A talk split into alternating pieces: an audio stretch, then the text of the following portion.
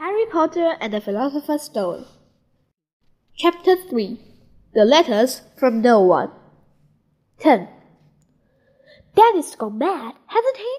Dudley asked Aunt Petunia duly late afternoon.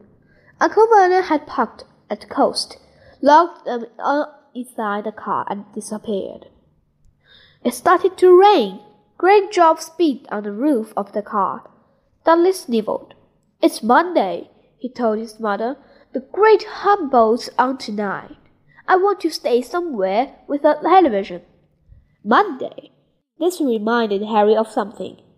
If it was Monday, and you could usually count off Dudley to know the days of the week because of television, then tomorrow, Tuesday, was Harry's eleventh birthday. Of course, his birthdays were never exactly fun.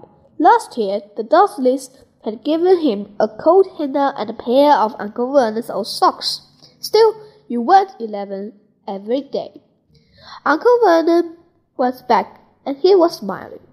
He was also carrying a long, thin package and didn't answer Aunt Petunia when she asked what he bought.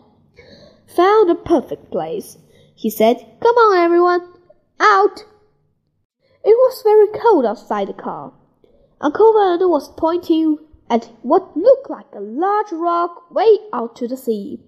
Perching on the top of the rock was the most miserable little shack you would imagine.